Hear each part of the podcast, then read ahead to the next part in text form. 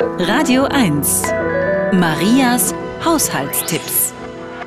Mit etwas Butter oder Öl im Wasser werden Reis und Nudeln weder überkochen noch aneinander kleben.